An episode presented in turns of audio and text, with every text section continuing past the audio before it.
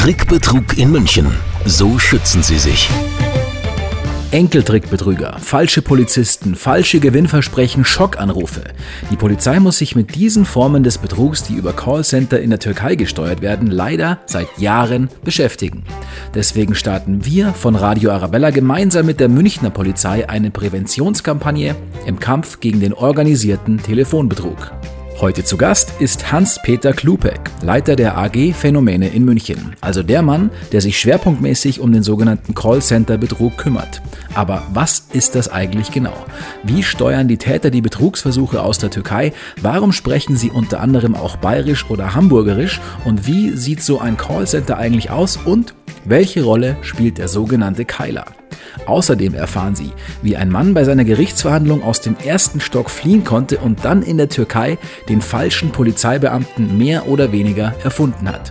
Und Sie hören eine unfassbare Geschichte, wie die Polizei einen Autofahrer gestoppt hat, der eine Million Euro in Scheinen mit dem Auto in die Türkei fahren wollte. Radio Arabella. Herr Klubeck, für alle Hörer, die Sie noch nicht kennen, wenn Sie sich erstmal kurz vielleicht vorstellen, was ist Ihr Aufgabengebiet, womit haben Sie zu tun? Ja, mein Name ist Hans-Peter Klubeck, ich bin Kriminalbeamter, ich bin Leiter der AG Phänomene in München. Die AG Phänomene ist eine Spezialdienststelle, die geschaffen wurde 2017 zur Bekämpfung bestimmter Arten des Callcenter-Betruges. Mhm, jetzt haben Sie ja schon den sogenannten Call-Center-Betrug angesprochen. Man hört sehr viel, man liest sehr viel darüber. Aber was ist denn das eigentlich genau? Was kann man sich da vorstellen? Da fällt eine Vielzahl von verschiedenen Betrugsarten drunter, äh, wo halt die Täter versuchen, vom Opfer unter irgendeiner Legende, Geschichte Geld zu ergaunern. Ähm, da gibt es alles Mögliche. Der Enkeltrick ist bekannt, äh, sagen wir mal. Und falsche Polizeibeamter ist jetzt auch immer mehr im Gespräch. Ähm, der Erstkontakt muss immer aus dem Callcenter telefonisch erfolgen und da sind immer ganz, ganz viele Leute beteiligt. Und deshalb äh, sind wir hier im Bereich der organisierten Kriminalität. Das sind ja nicht irgendwelche kleinen Delikte, sondern das sind ja wirklich hoch professionalisierte Banden, die dahinter stecken und das Ganze ja auch großflächig steuern. Also was Enkeltrick schockt, den äh, Bereich betrifft, sind die Täter aus Polen, äh, Tschechien. Äh, das sind äh, Familienclans, Familienverbände, die die ganze Familie oder befreundete Familien in die Tatbegehungen mit einbeziehen. Ähm, da gibt es unterschiedliche Ebenen, das ist streng hierarchisch getrennt. Da gibt es den sogenannten Keiler, das ist der Erstanrufer beim Opfer. Dann gibt es die Abholer, die beim, ähm, ja wie der Name schon sagt, beim äh, Opfergeschädigten die Beute übernehmen. Und dann gibt es noch Logistiker dazwischen, die entweder die Abholer anleiten, die dann äh, gleichzeitig telefonieren mit dem Keiler äh, oder dann auch Logistiker, die Beute verbringen. Äh, Logistiker, die Beute verbringen, ist eher im ähm, falschen Polizeibereich, während die Enkeltrick-Täter oder Schockanruftäter, die Abholer, ihre Beute selbst verbringen in der Regel. Jetzt haben Sie schon mal den Begriff Keiler erwähnt. Hat das was mit dem männlichen Wildschwein zu tun oder wo, was ist das? Also mit dem männlichen Wildschwein hat es nichts zu tun. Äh, da gibt es verschiedene Erklärungsansätze. Ursprünglich stammt es aus dem Enkeltrickbereich, um es mal ähm, so zu sagen, aber auch aus dem legalen Callcenter-Bereich, wo man diese Anrufer halt einfach Keiler nennt um es mal so zu sagen. Aber da gibt es verschiedene Deutungen, die, die ja nicht ähm, belegt sind. Okay. Ich habe beim Recherchieren noch irgendwie gefunden, es gab auch eine Bezeichnung für einen deutschen Panzer oder sowas, so einen Minenpanzer oder sowas. Ja, da das ist auch Keiler. Das, das, ist richtig, aber da, da, ich glaube jetzt nicht, dass die Täter da so weit gedacht haben, dass sie sich als Minenpanzer gesehen haben. Wenn wir auf die Täter jetzt mal speziell eingehen, ähm, was kann man denn über die sagen, wo kommen die her? Zu den Tätern falscher Polizeibeamter kann man sagen, das sind äh, ausgewiesene Straftäter aus Deutschland oder geflüchtete Straftäter. Zum Beispiel jemand, der zehn, vor zehn Jahren aus Bremen aus dem Landgericht bei einer Verhandlung geflohen ist. Der gilt so als Miterfinder des falschen Polizeibeamten. Ähm, man, man, hat sich da gefunden in der Türkei, man hat diese Masche ähm, etabliert, um es mal so zu sagen. Ähm, man spricht sehr gut Deutsch, was, was den falschen Polizeibeamten angeht. Man kennt auch, wie die Polizei tickt. Deshalb sind die, die Anrufe bei den Opfern in der Regel oder häufig auch erfolgreich, weil die Täter wissen, wie die deutsche Polizei mit den Bürgern umgeht, wie die deutsche Polizei mit den Bürgern redet. Nochmal einen Schritt zurück. Derjenige, der geflohen ist aus, aus, aus Bremen da, der gilt ja so ein bisschen als der Erfinder sozusagen von diesem Ganzen. Ähm, wie ist es dem denn gelungen, da zu entkommen? Der ist ähm, aus dem Landgericht, aus dem ersten Stock, aus der Toilette hat er sich abgeseilt und ähm, ist dann so entkommen. Äh, etwas dubiose Geschichte, ich glaube, die ist nicht gänzlich geklärt, wie das äh, tatsächlich sein konnte, dass der unter Bewachung aus dem Gericht entfliehen kann. Okay, und der ist dann, ähm, hat sich dann abgesetzt in die Türkei und hat da dann da sozusagen sein Imperium aufgebaut und Familienmitglieder, Verwandte, Bekannte mitgezogen und hat dann da das Ganze gestartet. Ja, teilweise sind äh, Verwandte von ihm, Brüder mitgegangen, die halt ebenfalls hier strafrechtlich verfolgt wurden, die äh, Strafverfahren oder Haftstrafen zu erwarten hätten. Bekannte, Freunde, alles dieselben ja, Art Straftäter, sage ich jetzt einmal, Gewaltkriminelle, die halt in die Türkei gegangen sind, weil sie die Sprache sprechen, weil sie türkischstämmig sind und weil sie da unten ein schönes Leben führen können. Mhm. Und natürlich, wenn die teilweise auch von hier sind, aus Deutschland, in Deutschland aufgewachsen sind, sprechen sie natürlich dementsprechend gut Deutsch, wahrscheinlich fast akzentfrei. Und ähm, da merkt man auch nichts am Telefon. Genau, das ist richtig. Akzente werden ganz bewusst eingesetzt von den Tätern, je nachdem, wo sie anrufen. Wir wissen also für den Bereich München, dass hin und wieder äh, Täter am Keilen sind, am Telefonieren sind, die einen leichten bayerischen Dialekt haben. Dann gibt es äh, Täter, die, wenn sie im Nürnberger Raum telefonieren, so einen fränkischen Dialekt haben. Wir wissen auch, dass, äh, wenn in Hamburg telefoniert wird, ja, da kann man nicht mit Münchner Dialekt als Polizist anrufen, da werden halt so norddeutsche Dialekte benutzt.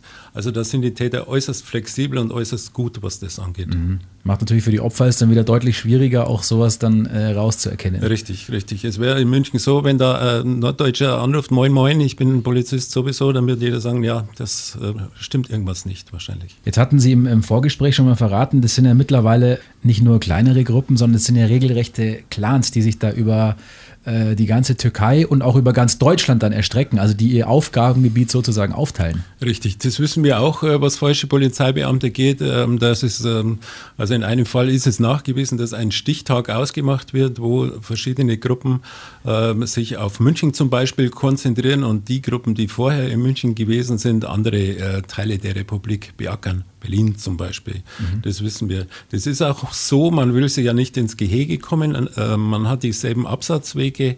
Ähm, auch wenn es, ich sag's mal, konkurrierende Unternehmen sind, will man sich nicht äh, rausdrängen. Und Sie hatten auch ähm, noch kurz davon erzählt, dass es so etwas wie eine Art Ablöse gab ja. als dann einer das Lager gewechselt hat. Es gibt Top-Keiler in dem Bereich, muss man leider sagen, die halt äh, aus der Erfahrung, aus der Zeit heraus, wobei sie es halt schon zehn Jahre machen, äußerst äh, gut und äußerst professionell sind. Und da wissen wir auch in einem Verfahren aus der Türkei von unseren türkischen Kollegen, dass jemand äh, für 700.000 Euro das Callcenter wechseln durfte. Wahnsinn. Also bei einem klassischen Enkeltrick, wie viele Täter sind da normalerweise involviert? Also mindestens fünf, um es mal so zu sagen, drei bis fünf, das, ist, das kommt auf die Tatausführung an. Äh, beim Enkeltrick wird es in der Regel so sein, dass nie ein Abholer alleine unterwegs ist.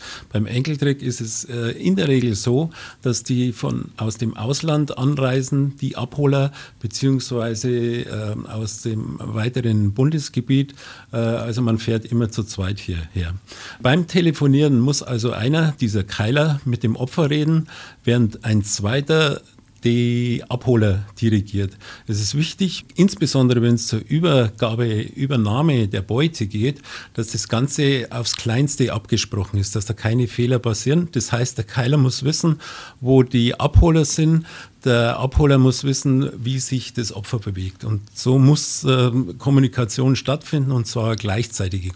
Es kann nicht sein, dass der Keiler einmal mit dem Opfer redet und dann die Logistiker anweist. Das wissen wir ist nicht so, würde auch keinen Sinn machen, weil ähm, das Risiko wäre zu hoch, dass da was schief geht.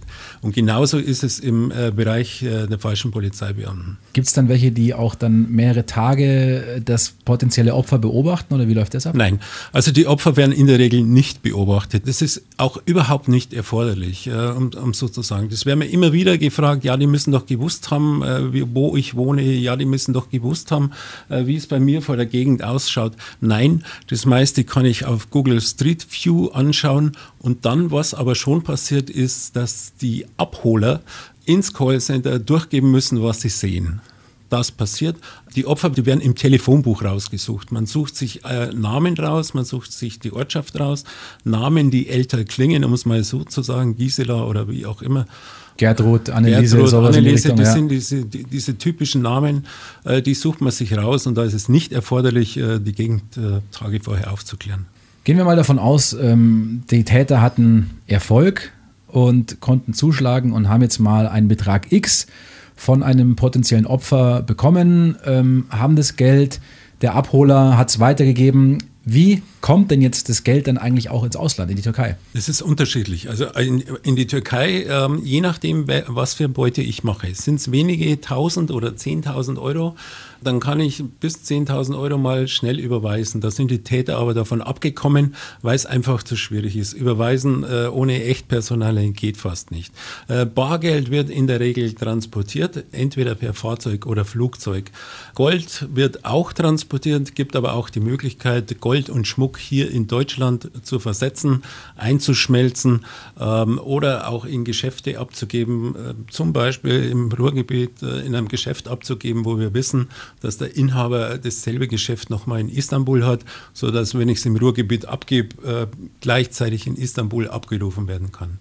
Zum Transport mit Auto und Flugzeug ist es so, dass das äh, Geld natürlich verpackt werden muss, äh, ganz unterschiedlich. Da hat man zum Beispiel äh, mehrere hunderttausend Euro mal sichergestellt an einem Flughafen, die in Schokolade verpackt waren. Gold zum Beispiel haben wir mal neun Kilo gehabt an einem Flughafen, die bei zwei Damen sichergestellt wurden. Die haben das Gold nach Anweisung der Täter in äh, Parfümverpackungen eingepackt. Das war Millennium, habe ich vorher auch nicht gewusst. Das ist, äh, so, stellt so einen Goldbarren dar, ähm, so dass die Parfümflasche dieselbe Größe gehabt hat wie die, die Goldbarren. Schmuck, ja, klar, transportiert man auch im Koffer runter, meistens dann durch Frauen, weil es halt unauffällig ist. Gab es auch mal solche Fälle, die man eventuell aus dem Film kennt, wo das ganze Auto, der Innenraum, Reifen irgendwie zugepackt ist mit Geld und es dann über die Grenze zu schmuggeln sozusagen? Ja, wir hatten mal, wir hatten mal eine Geschichte, da war mit, mit den ähm, Kollegen aus Hessen eine, eine Sache am Laufen.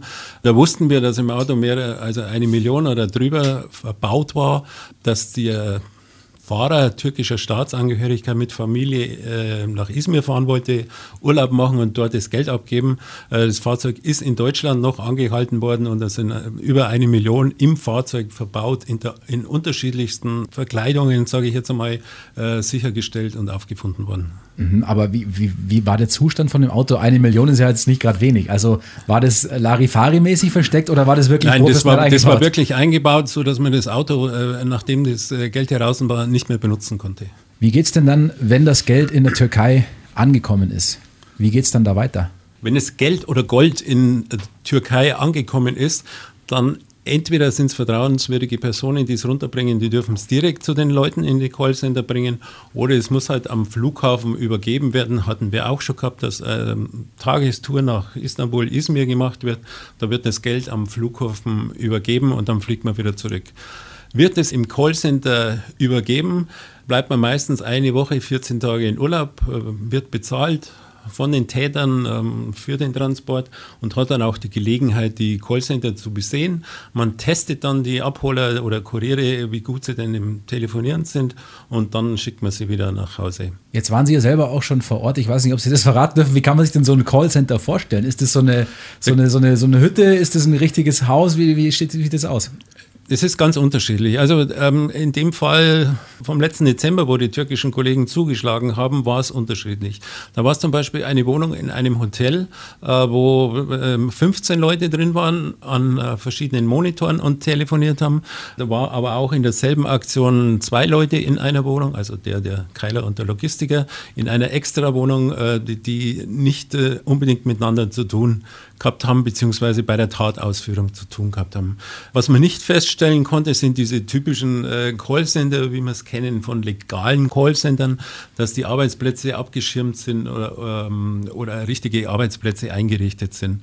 Natürlich hat jeder Keiler jedes Team im Callcenter seinen eigenen Arbeitsplatz. Das kann aber eine Couch sein, das kann alles Mögliche sein. Es ist einfach unvorstellbar, dass die aus der Türkei das Ganze steuern mit Monitoren und hier dann ja. äh, das durchziehen, das Ding. Ja, ähm, ist, ist verständlich, wenn sie es von Izmir aus machen, weil es echt schön ist ähm, in Izmir. Ähm, die Sonne scheint, man kann es in der kurzen Hose machen, man macht es tagsüber, kann abends dann weggehen, ähm, wenn legendenmäßig die Polizei nicht mehr telefoniert und am nächsten Tag kann man wieder weitermachen. Mhm. Also ist es wie ein, ein normaler Arbeitstag? sage ich jetzt mal, von, von 9 bis 18 Uhr oder wird das durchgezogen und abends hat man Urlaub? Je nach Tätergruppierung. Wir hatten eine Tätergruppierung, die hat tatsächlich von 9 bis 16 Uhr gemacht. Das war damals die BKA-Serie Holger Münch. Das hat man in Antalya zerschlagen können.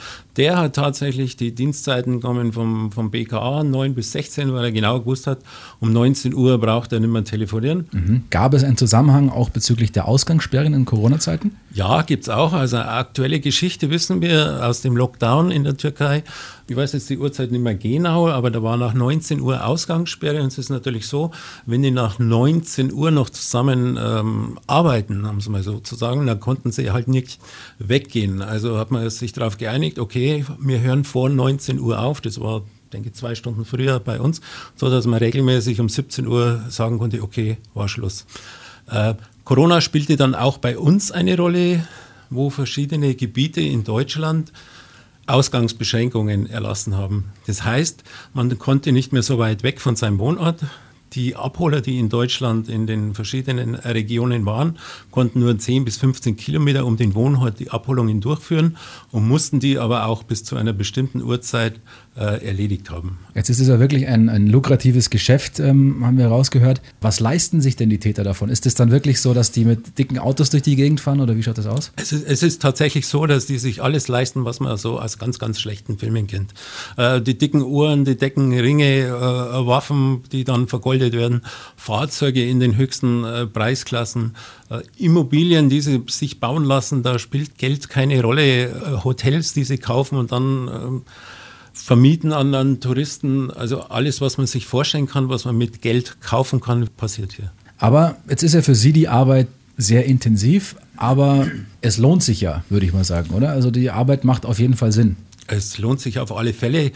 Erstens in der, in der ganzen Prävention, wir wollen nicht, dass unsere Opfer zum Lebensende hin oder im Herbst ihres Lebens äh, bedroht werden, betrogen werden äh, oder geschädigt werden.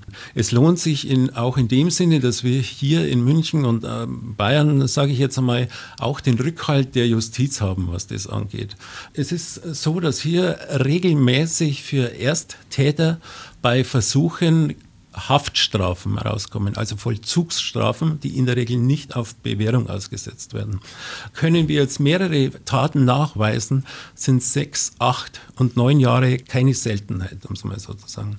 Einen, einen speziellen Fall hat man, der ist mal zu sechs Jahren, acht Monate verurteilt worden, hat aus dem Gefängnis heraus weitere Abholer äh, dirigiert, also für den nächsten Versuch hat er wieder viereinhalb Jahre bekommen äh, und jetzt haben wir gerade wieder Handys sichergestellt in der JVA und wenn man das den Opfern dann mitteilt, dass die Täter, solche Täter, die Riesensauereien begehen, tatsächlich zu Haftstrafen beurteilt werden und dass sich da was bewegt, das ist natürlich auch Genugtuung für die Opfer, um es mal so zu sagen. Mhm. Und jetzt haben wir natürlich auch ähm, in der letzten Zeit die Erfolge in der Türkei. Es hat ja, ja wenn wir hier in München nur die Abholer festgenommen hätten und unsere Ermittlungen nicht in die Türkei äh, konzentriert hätten, dann, dann könnten wir ewig so weitermachen. Jetzt ist es uns zum Beispiel gelungen, das vierte Callcenter schon platt zu machen, zu zerschlagen. Führungsköpfe einzusperren, die jahrelang, zehn Jahre lang Erfahrungen gesammelt haben und diese Erfahrungen jetzt nicht mehr weitergeben können. Wie läuft denn da die Zusammenarbeit auch mit den, mit den türkischen Behörden, mit der türkischen Polizei? Also angefangen haben wir 2017 mit den ersten vorsichtigen Kontakten mit der türkischen Polizei. Äh, unterstützt waren wir immer durchs PP München und äh, durch die Bayerische Staatskanzlei, die ich jetzt mal erwähnen möchte, mit äh, finanziellen Mitteln. Weil äh, Kontakte kosten Geld, Reisen kosten Geld, Kontaktpflege kostet noch mehr Geld. Wir haben uns also kennengelernt mit den türkischen Kollegen und sind also im Jahr vier, fünf Mal hin und her geflogen zwischen Antalya, Izmir äh, und Ankara und haben auch sehr viele Kollegen nach München mehrmals einladen können. Diese Zusammenarbeit, die hat sich zwischenzeitlich so entwickelt, wie wenn wir in ein Nachbarbüro gehen und mit dem Kollegen im Nachbarbüro über den Fall reden. Also wir haben beinahe täglich jetzt Kontakt mit den Kollegen. Was ist gerade los? Wir tauschen äh, Daten aus über den Interpol-Weg dann. Die Arbeit ist sehr, sehr gut mit den türkischen Kollegen. Das ist erfolgreich, die Arbeit ist gut, Sie, Sie waren vor Ort. Wenn jetzt wirklich einer hochgenommen wird und man ihn ins Gefängnis stecken kann. Bekommen die Opfer irgendwann wieder ihr Geld zurück? Das Geld ist nicht weg. Da hat man, was mich ein bisschen aufgeregt hat, sage ich jetzt mal, dass man hin und wieder mal gehört hat, auch aus dem Kollegenkreis, ja, da passiert ja sowieso nichts mit dem Geld. Also unser Hauptaugenmerk neben dem äh, Stoppen dieser miesen Masche liegt drauf, den Opfern jetzt äh, Genugtuung zu geben. Erstens, dass die Täter festgenommen sind, dass die Straftat aufgeklärt ist, aber auch die berechtigte Hoffnung jetzt zu machen, dass sie Geld zurückbekommen. Im gegenständlichen Fall ist es so, dass in 105 Millionen Euro in allen möglichen sichergestellt wurden. Äh, wir haben einen persönlichen Kontakt mit dem Richter dieses Gerichts dort unten und ich darf versichern, äh, der Richter hat höchstes Interesse daran, Geld zurückzugeben. Es wird aus diesen 105 Millionen Euros äh, werden die Anwälte bezahlt. Da brauchen sich die Geschädigten, die Gegenstand dieses Verfahrens ist, überhaupt nicht darum zu kümmern. Und für die anderen Opfer, für die anderen Geschädigten, wo jetzt keine äh, Vorgänge in die Türkei gebracht wurden, unsererseits, äh, da kümmern wir uns gerade darum, dass es auch Lösungen geben wird. Mhm. Wir haben es noch nicht gemacht, das Geld ist noch nicht da, aber die Signale aus der Türkei von der türkischen Polizei und der Justiz sind äußerst positiv, dass da was zurückkommt. Alles klar, dann sage ich herzlichen Dank für diese vielen spannenden Einblicke, Informationen. Ich glaube, die Hörer haben jetzt da wirklich mal einen tiefen Einblick bekommen, wie das Ganze abläuft. Vielen Dank, Hans-Peter Klubeck. Ja, nichts zu danken. Äh, wir haben uns zu bedanken. Es ist ein Thema, das uns echt am Herzen liegt. Und danke, dass Radio Arabella das äh, so transportiert. Trickbetrug in München. Wir schützen Sie und klären auf. Zusammen mit der Münchner Polizei und Sparda Bank München. Deutschlands erster Gemeinwohlbank.